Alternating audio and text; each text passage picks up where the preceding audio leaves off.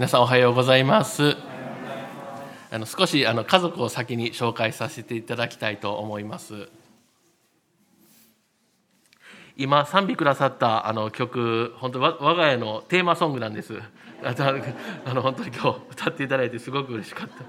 今度の派遣式でもあの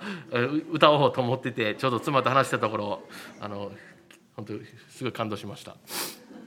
はいえっ、ー、とじゃあ、ま、マイクで。んじゃ少し自己紹介前にしようか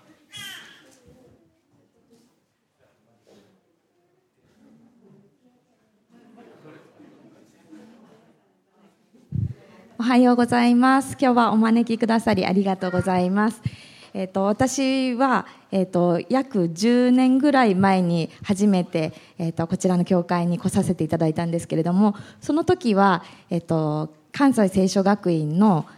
宣教師訓練コースというところで学んでいた時にちょうどご奉仕で来させていただきました。その時は結婚の予定など全くなかったのでまあ、近々ミャンマーに一人で行きますっていう感じで あの証しさせていただいてたんですけれども、まあ、その後に夫と出会いまして、まあ、不思議な導きで結婚することになり、えー、今家族全員であのえインドネシアに向かう準備をしているところです。えっ、と本当教会の中をあの子供たち4人連れて移動するだけでも 民族大移動みたいにすごく 大変なのにこれを海を渡って いくってどうなるんだろうって今後ろで思ってたんですけれども、まあ、でも神様の本当に大きな御手にも信頼して持ち運んでいただくしかないなと思ってあの今そういう思いでいます。えー、よろしくお願いします。えっ、ー、と、はい、名前山中亜美です。何歳ですか？七歳です。はい。はい。山中つぐみです。はい。な、何歳ですか？四歳です。はい。いつみです。何歳ですか？1歳です。でこの子は、えっ、ー、と、のぞみと言います。えー、今、5か、もうすぐ5ヶ月になります。今日はよろしくお願いします。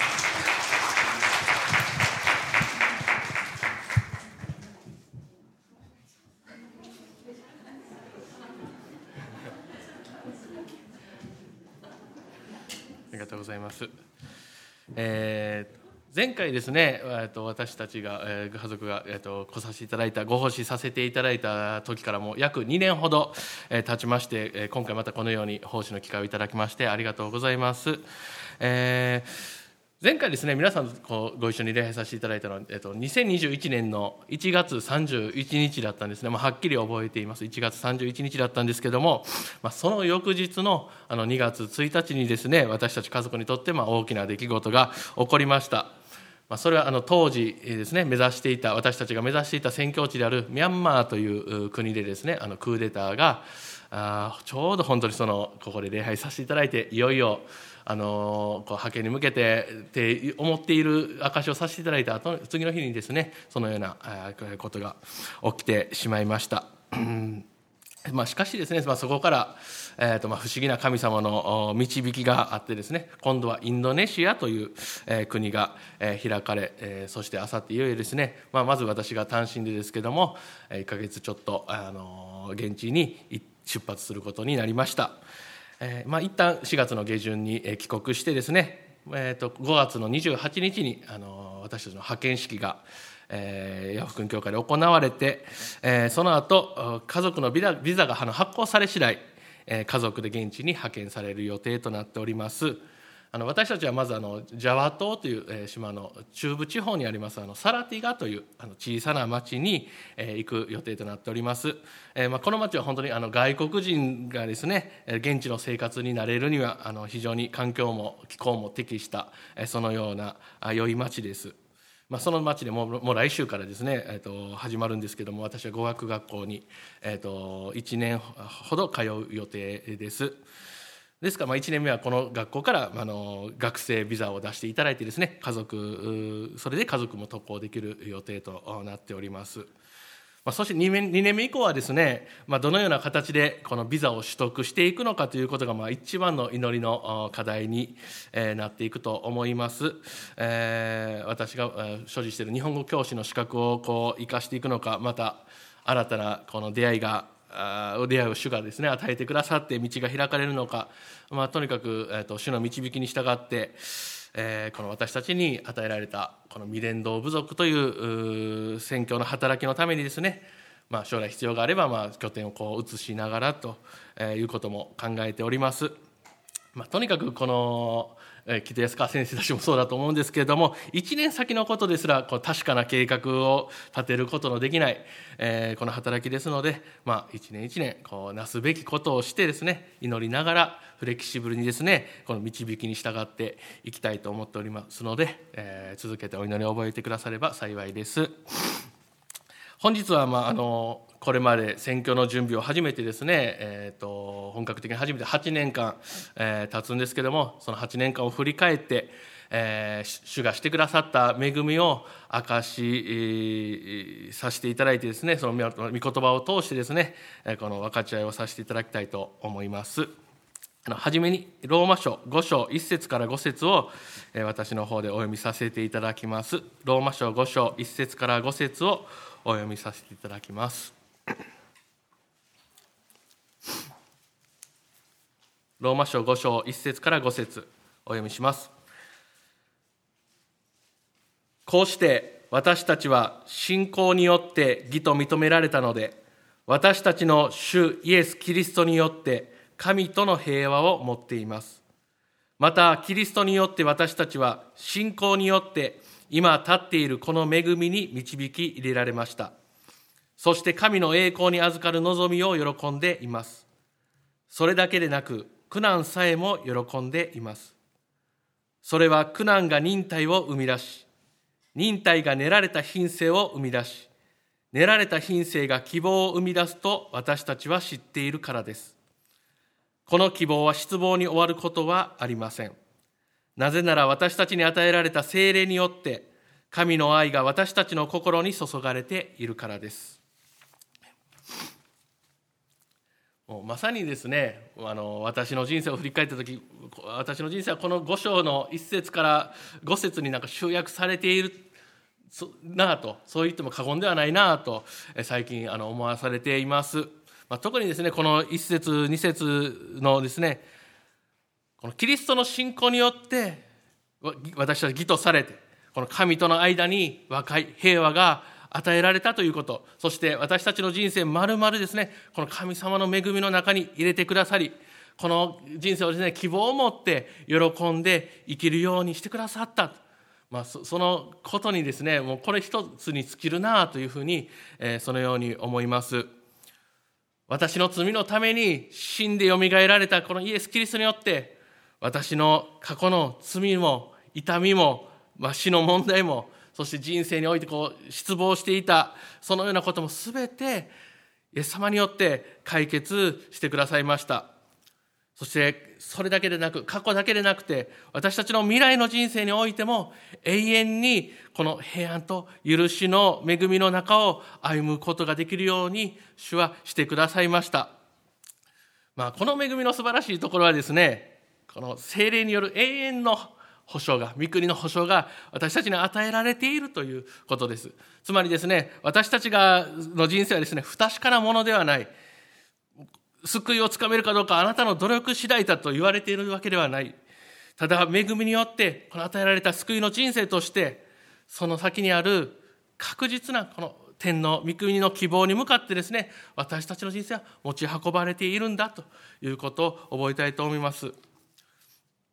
そして今日はですね、まあ、そのような救われた人生であるにもかかわらず、まあ、その中でなお起こる、まあ、苦難と、まあ、試練と、まあ、その先にある恵みというものについて、えー、この後半の3節から5節を中心にですねご一緒に考えたいと思います。まあ、今日の話をポイントに分けるなら、まあ、次のような3つです。まあ、苦難さえ喜ぶことのできるクリスチャンとはどのような人なのかまたこの練られた品性とはどういうことなのか何なのかそしてそこから生み出される希望とは何なのかということを、えー、この御言葉からご一緒に見ていきたいと思います。はじめにですね皆さんに一つあのお伺いしたいことがありましてあの手は挙げなくて結構なんですけども、えー、これまでの人生大体もうあの何でも自分の思う通りになってきたなと思われる方はどれぐらいいらっしゃるでしょうか普通ですね、まあ、この他の宗教とかに信じてる人とか、まあ、こう占いとかを信じてる人はですねまあ、自分の信じている神とかそのような対象にご利益があるかどうかをまず考えると思います。つまり人生がですね自分の願った通りになれば、まあ、神はいると信じそうでなければ、まあ、神はいないとかあるいは神というのは不公平だとか、まあ、そのように考えるというのがまあ一般的かもしれません。では私たちからクリスチャンはどうでしょうか？クリスチャンになっていよいよ人生が自分の思う通りになって、まあ、悩みも全くなくなって全てがスムーズにいくようになったとおっしゃられる方はこの中にいらっしゃるでしょうか、残念ながらというかですね多くの人の場合はそうではないかもしれません、クリスチャンになってもですね相変わらずこう自分の思う通りにいかないことや、まあ辛いこととか時にはこう悩むことそしてですね時にはこの予期せぬ不運に巻き込まれることだってありえるのです。では私たちはなぜそれでもこのクリスチャンというものをまあちょっと変な言い方ですけど続けることができているんでしょうか。まあそれはですね、まあ、一言で言えばですね誠の神を最善の神として信じる信仰というものが私たちに与えられているからではないでしょうか。まあ、私がですねこう、まあ、私はクリスチャンホームに生まれたんですけど、まあ、クリスチャンとしてこう少し成長してこの大人になってから、えー、この気づいたことはですね信仰を持ってはっきり持ってこう生きるようになった前と後ではですねこの問題や身に起こる問題や悩みに対する考え方とか捉え方というものがあ変わるんだなということでした。若い頃以前はですね、えー、この問題やこう辛いことがあるとですねただただあ自分はついていないなとかあ運が悪いなとか何か神様に見放されたんかなとかそのように、え、感じるだけでしたしかし今はですねこの自分の前に試練や問題がやってきてもですね、まあ、このことを通して神である主は私に何をお語りになられているんだろうかとそのようなことに目を留めるように考えるようになりました。つまり、まあ、そこのこのベースにあるのはですね神は私にとって常に良いお方であってさまざまなこの問題や試練を通してきっと主は私を最善の道に導こうとされているんだと、まあ、そのような考え方というかこの価値観というものをですねこのこの信仰によって与えられているということです。少しですね私たち家族の証をさせていただきたいと思いますが、まあ、私たちはですね、えっと、2015年のにですね関西聖書学院 KBI を卒業して、えー、私の母教会である八尾福音教会よりですねこの宣教師として派遣されたいというビジョンを主から、えー、いただき仕えてきました。しかしですねこの宣教への道は最初全くのあのゼロからのスタートでした。まあ、私たちの教会はですねこれまで、まあ、長い歴史の中でこの生え抜きの宣教師というものをこの送り出したことがありませんでした。ですからこの宣教に行くと言っても、まあ、私を含めみんなですね一体何から手をつけて準備していったらよいのだろうかもう先立つものも何もないし、まあ、支援者も多くいるわけではないと、まあ、そのようなですね最初中でスタートしたので最初数年間はもう全く見えない未来というかこう開かれない選挙への扉に対して、まあ、心が折れそうになったことは何度もありました、まあ、しかし神様はですねその都度私たちにこう必要な慰めの御言葉をこう与えてくださったり、まあ、周りに励ましてくださる兄弟姉妹を備えてですね弱い私たちを支えてくださいましたそのような私たちがこの選挙への選挙へ大きく踏み出すきっかけとなったのは2019年に、まあ、当時目指していたミャンマーへの視察旅行に行くことができたことだったと思います。まあ、この視察旅行をきっかけにですね私たちはこの国に派遣されたいと願うようになってそして、えー、母教会を中心に支える会もその後発足してですね、まあ、少しずつ本格的に準備を始めるようになりました。その翌年2020年にも2回目となる、えー、このミャンマーへの視察旅行に行ってですねそして先ほども、えー、言いました通り2021年はいよいよこう派遣に向けてえー、派遣の時は近いと思ってですねまあ、年が明けてからもいくつかの教会回デプテーションに回りそしてここ南大阪でもあの奉仕をさせていただいた矢先ですね、えー、このクーデターというものが、えー、起こりました、まあ、その時はですね本当に、まあ、あこれで道が閉ざされたかもしれないなと。あるいはですねまたこの振り出しに戻ったと。そのような失望した気持ちになりました。まあ、というのはですね近いうちに海外に行くかもしれないというそのような基準で私たちあの生活してき、えー、たのでですねこの振り出しに戻ると、まあ、簡単に言ってももうもう全てにおいて生活の全てにおいて本当に大変なことでした、まあ、子どもたちの教育のこととかまあ、例えば買い物でですね普段生活して必要なものってありますけども、まあ、そういったものもあもうすぐ日本離れるから我慢しようとかですね、まあ、そんな細かいことですけどもあそういうことをすごい考えながら生活してきたので、はあ、これからどうなるんやろうとどうすればいいんやろうとですね本当にこう夫婦で、えー、まあこう思いつきたようなそのような気持ちになりました。まあ、本当にですね人生って自分たちの計画通りにいかないなと痛感したことで時でした。さらに同じ年ですね試練は続きました。それはですね、まあ、多くの方にも祈っていただき、まあ、昨年のニュースレターなどでもあのご報告させていただきましたがあの先ほどの3番目のですね逸美という3番目の娘の逸美が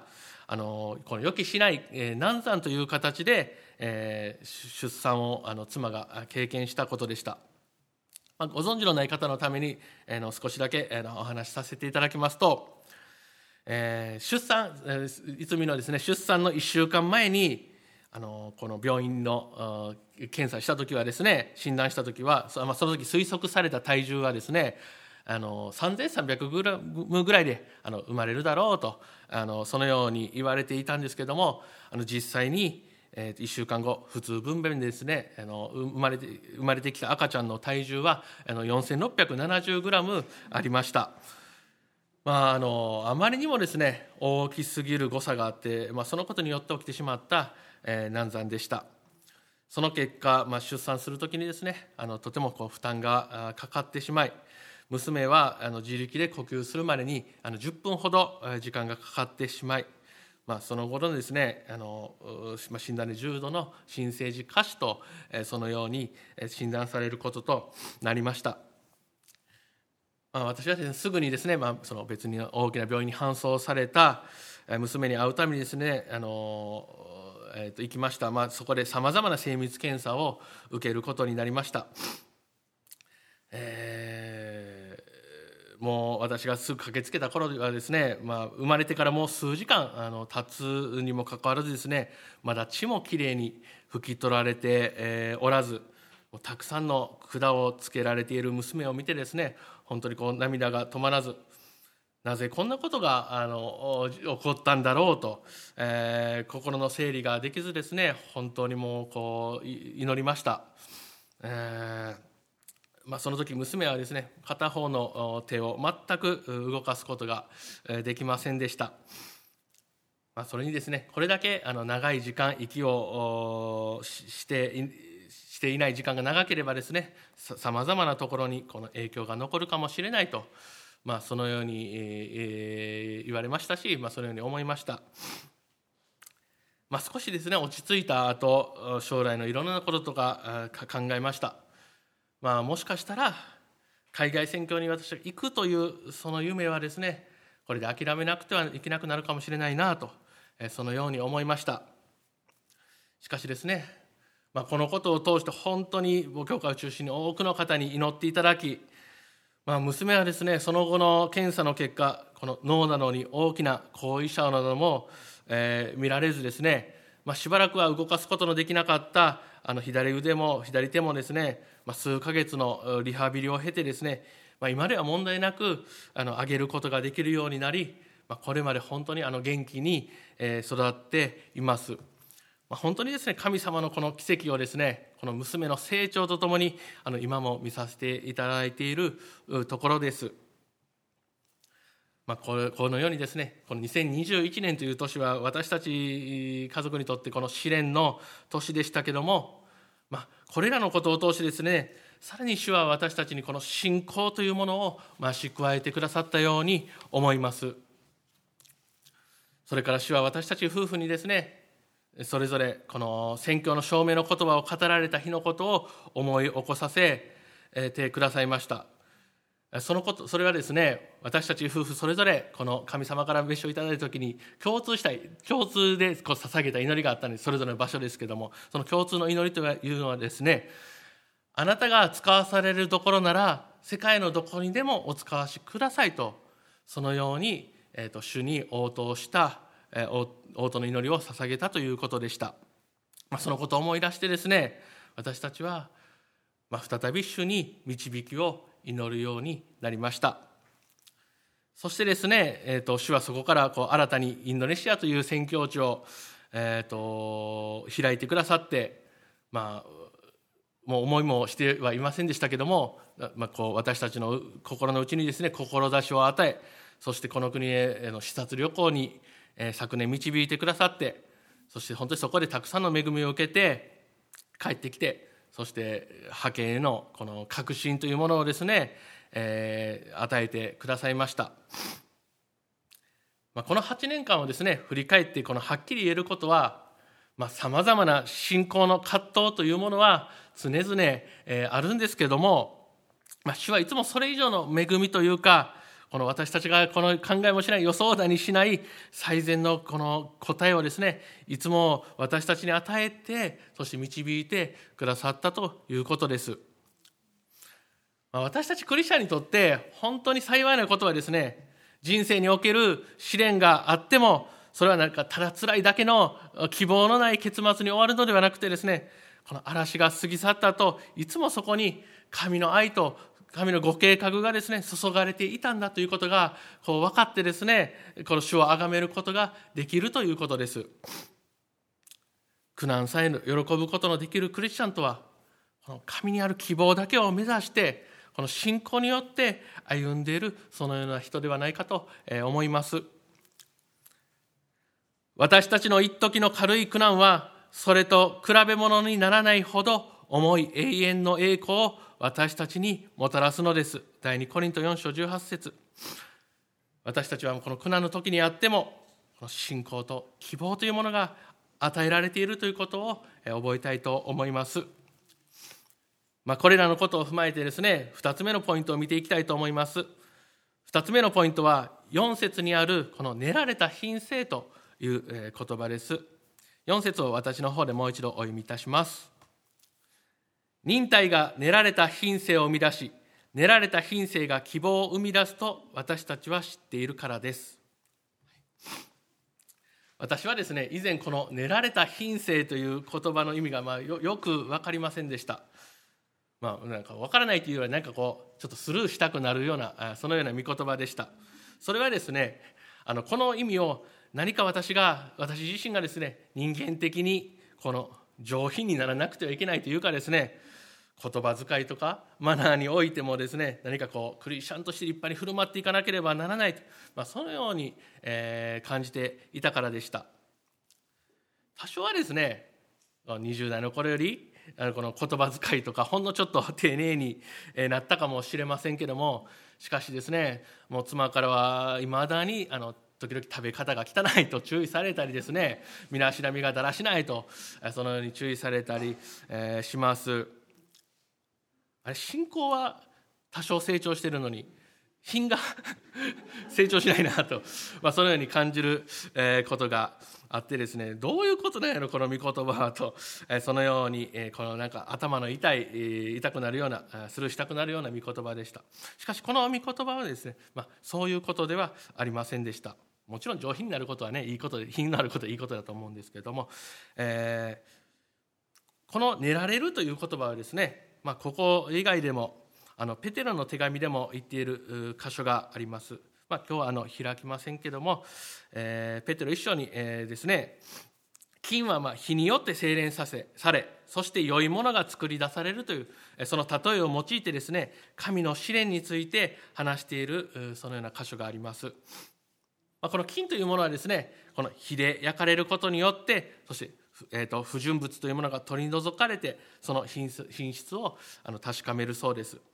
まあ、そのようにして不純物が取り除かれた結果この混じり気のない純金であるということが証明されこの金として真の価値があるものと認められるそうです。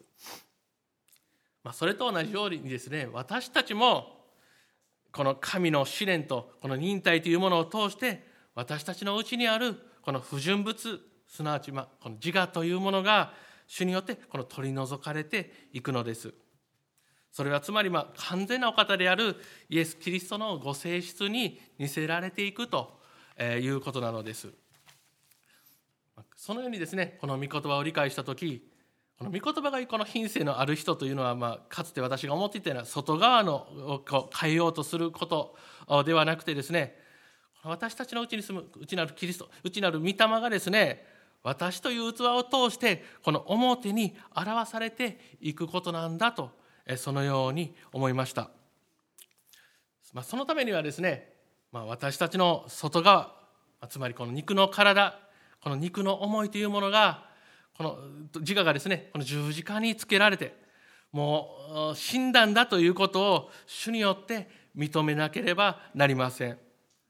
この古き人が死ぬことによって主の命の御霊が生きるという神様の祝福のこの法則というのは本当にここにも当てはめられると思います。この自我という不純物を取り除くために主は私たちに時にこの試練というものを与えられる。そしてですねまた同時にこの逃れの道というものも用意されているのではないでしょうか、まあ、全てのこの問題の根源はですねもうこの自我この罪から来るものでありこれは本当に自分ではどうすることもできないのですけどもしかし全ての罪の問題に対する逃れの道というものをこの解決というものをですねこのイエス・キリストのこの恵みの十字架に置いてくださったのです。ですから私たちがですねこの試練や問題にこのぶつかってぶち当たってしまった時その時にですね大切なことはこの問題ということに目を留めること以上にですねその問題の問題の背後にあること神の恵みというものにこの目を留めることの方がより大事なのです。まあ、私たちのお手本であるイエス様のこの地上での歩みを見てみるとですねいつも主はこのご自身に降りかかる問題に対してこの目に映るものを問題視していたのではなくてですねいつもこの父なる神の御心に目を留めることそしてですね背後にあるこのサタンによるこの罪罪の問題を問題視されていたことが分かります。ついにイエス様はですねこの自分を罵り痛めつけ十字架につけた人々に対してでさえですね父よ彼らをお許しください。彼らは何を言っているのかわからないのですと、まあ、そのようにおっしゃいました。それはですねこの問題の本質というものが彼らの外側にあるのではなくて背後にあるサタンによる罪の問題であるということをよく知っておられたからでした。そしてそれを解決する唯一の方法こそご自身が十字架にかかるということでありそれが神の御心だと分かっておられましたこれらのことを思う時ですね私が思うこの練られた品性とはまさにこのイエス様のような視点で歩むことができる、まあ、神の国の視点でこの物事を見ることができるそのような信仰者へとこの変えられていくことではないかと思います。まあ、この神の国の視点で生きるとはですねこの御言葉で生きるということですね御言葉にの前に自分自身をこの差し出すそのような生き方ですそのためにはですねやってくる問題に対してこの外側だけに目を留めてあのこのあの人が悪いとかこの人が悪いとかこの環境のせいでとかあるいはこの譲れないという思いをですね持ち続けていては、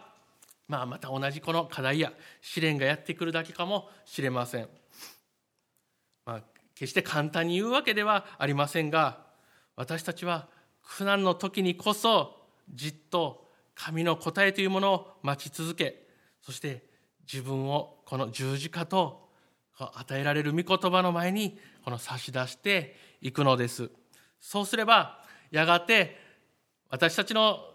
人生を通してですね神の栄光と神のご計画が私たちのうち御霊を通して私たちの人生の表に表されていくと信じています。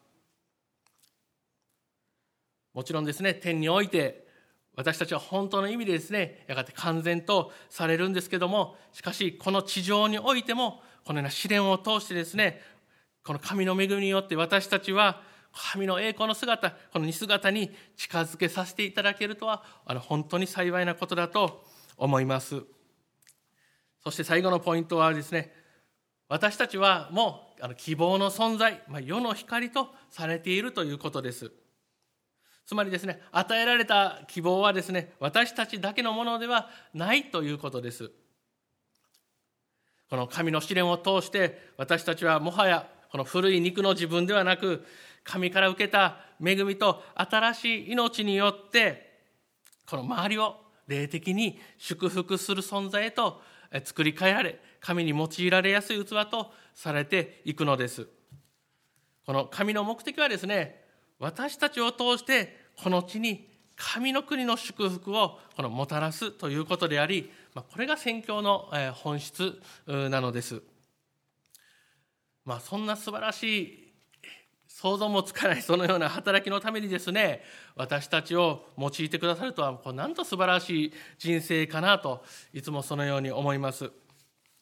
しかしですね若い頃はあのそのように思うことができませんでしたあの私がですねこの聖書を通読で読み始めた頃ですねまあ1920歳ぐらいですかねの頃このように考えていました。神様は私を救ってくださったのはいいけど、まあ、こんなこう世にあって困難が多いという生きづらい世の中やったら人生やったらもうとっとと天国に引き上げてくださったらいいのになあと。まあ皆さん考えたことありませんか、まあ、そのように私は本当に思っていました。まあ、クリスチャンとして生きる目的とかこの自分の信仰の人生のゴールというものはどこにあるんだろうかと、えー、そのように考えたことがありました、まあ、そのような若い時期にですね今日のような箇所を読んで感じていたことはですね観難さえ喜ぶことのできるクリスチャンってもうとてもじゃないけど正気の沙汰じゃないなと どんな人やそんな人ってずっと正直なところですねそのように思っていました。でもですね若いなりにですねこのようにも考えていました。もしそのような生き方が可能だとしたらそのような人がいるとしたらその人はきっと他の誰かを励ましたり幸せにしたりすることができるだろうなとそのように思っていました、まあ、そこにはですね能力とか年齢とか、まあ、クリスチャン歴すらあまり関係ないと僕は思います。それはですね信仰を持った時から私たちはもうキリストにあるの体である教会というものに属してですね私たちのうちにあるこの御霊によって霊的祝福を流す存在とされているからです。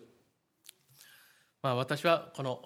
母教会で長くですね子どもチャペル、まあ、CS の奉仕をさせていただきました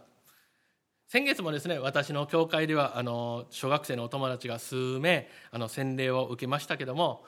私がいつもこの洗礼式のたびにですね感動を持ってこのように思います。洗礼式ってまあ教会で行われるこの礼拝とか奉仕です。全部そうやと思うんですけどこの洗礼式ってただの儀式じゃないな。これは本当に天国の祝福が流れるそのような霊的な時間なんだなと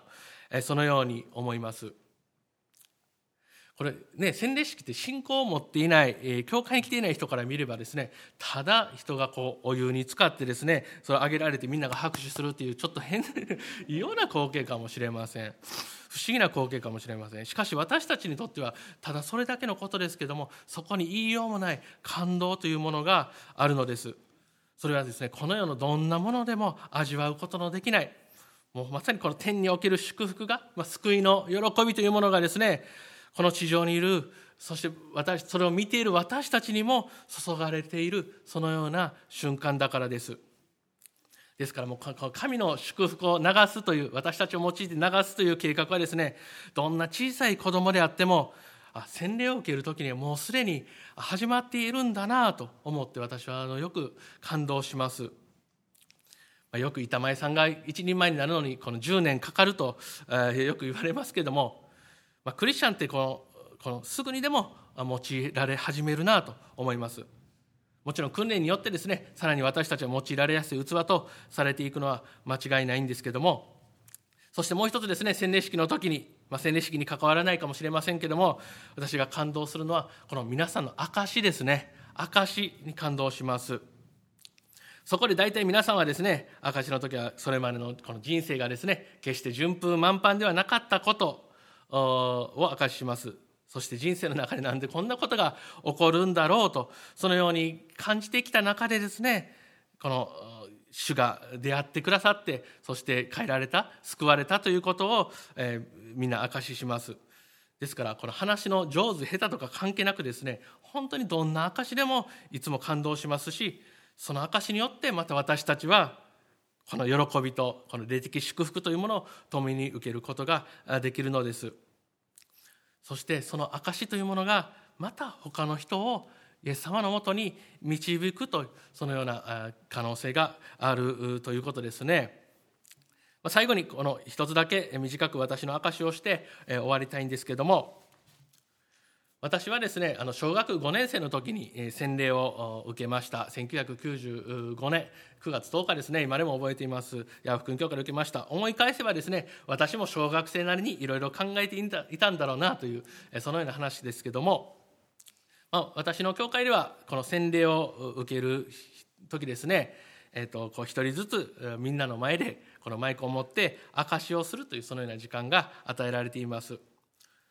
まあ、当時の私もですね洗礼式の前日礼に倣ってこの救いの証というものまだ小学生ですから一人で書けないので、えーと、子ども教会のこの先生と一緒か母親と一緒か忘れましたけども、えー、書きました、まあ、よくあるようにですね自分の心には悪い罪の心があるけどイエス様が私の身代わりとなって死んでくださったことを信じますと、まあ、そのようにですね、まあ、変な言い方ですけど立派に先生と一緒に書きました。えー、しかしですねあろうことか私はですね洗礼式の当日もう洗礼式が始まる数十分前にその証の紙をなくしてしまったんですね。どこ探しても 見つからない。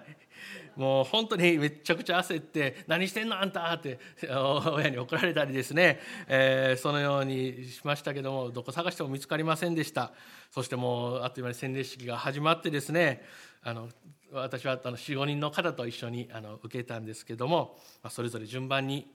マイクの前に立たされて一人一人証しをしついにあの私の番が回ってきました。まあカンペも何もありません。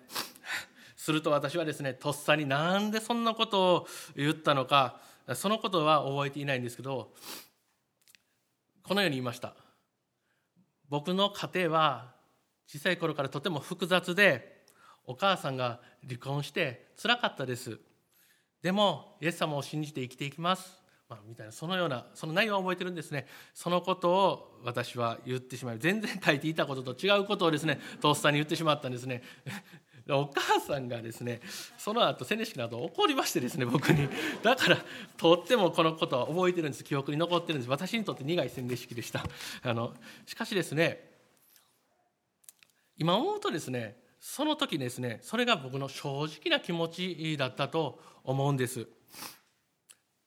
なぜならですね私はまあ子供なりにですね自分のこの人生にですね不足に思うようなことがあったりまたですね寂しく感じていた家庭でのそのような辛い経験というかですねそのようなことが実は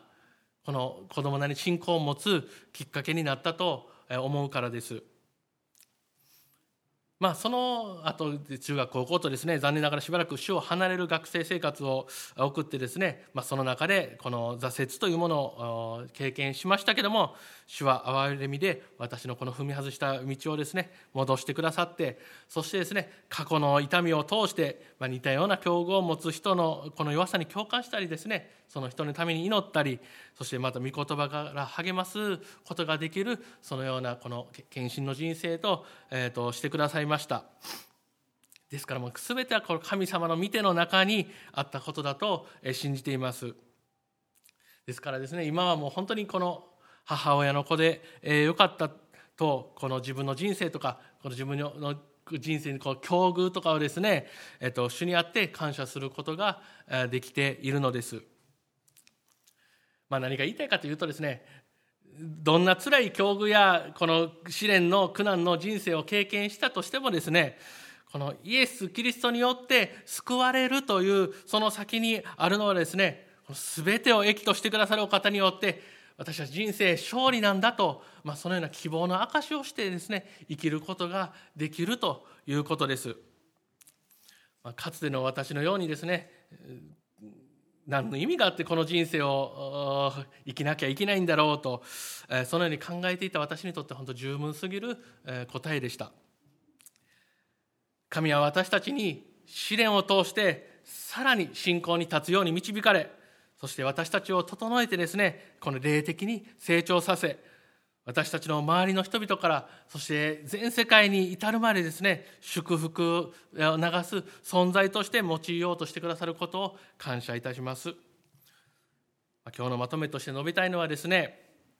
まあ、人生自分の思う通りにいかないからこそ私たちのうちに主が働かれ私たちがその年主の恵みをさらに体験しそしてその体験した恵みを証しすることができるということです。そしてそれはやがて周りの人々をイエス様のもとに導く力祈る力そのための準備となることを私は確信しています。私たち家族はこれからこのインドネシアという国へ使わされようとしています。まもしかしたらですねそこでこれまで以上に自分の無力さを経験したり自分の計画通りにいかないということをさらに経験するかもしれません。ましかしそのような時にこそですね、まあ、今日のメッセージも語らさせていただいた時どんな時でもですね神は最善だということを信頼しこの信仰というものに固く立ってこの十字架と御言葉の前にですね自分自身を差し出してそして主のご計画の真ん中を歩んでまいりたいと思います。ここにおられる皆さんもそれぞれこの主に使わされる場所はいや働きというものは違いますけどもこの使わされる主は同じであることを覚えましょうそして良いものをですねいつもこう惜しみなく与えられるこの主の恵みというものをこの日々の生活の中で存分に体験させていただいてそしてその受けた祝福を流すものとしてこの週も使わされていきましょう。一言お祈りさせていただきます。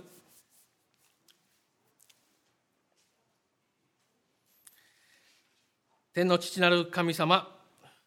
今日もこの幸いな礼拝の時間を皆様とご一緒にまたインターネットを通して、えー、礼拝を参加されている方と一緒に持つことができましたことを感謝いたしますイエス様が私たちの希望となってくださりこの人生に意味を感じることのできなかったその人生に私のご計画と意味があるんだよとそのように教えてくださりそしてこの人生を勝利者として希望を持ちながらあなたを証しすることのできる人生と変えてくださりありがとうございます。どうぞこれからもこのキリストの体に連なる教会を通して私たち一人一人を通して私たちの周りにそしてこの全世界にあなたの素晴らしさがあなたの福音があなたの栄光が表されていきますようにどうぞお持ちください。どうぞ今日集われた一人一人のうちにあなたが働いてくださってそして導いてくださいますようによろしくお願いいたします。イエス・キリストのお名前によってお祈りします。アーメン。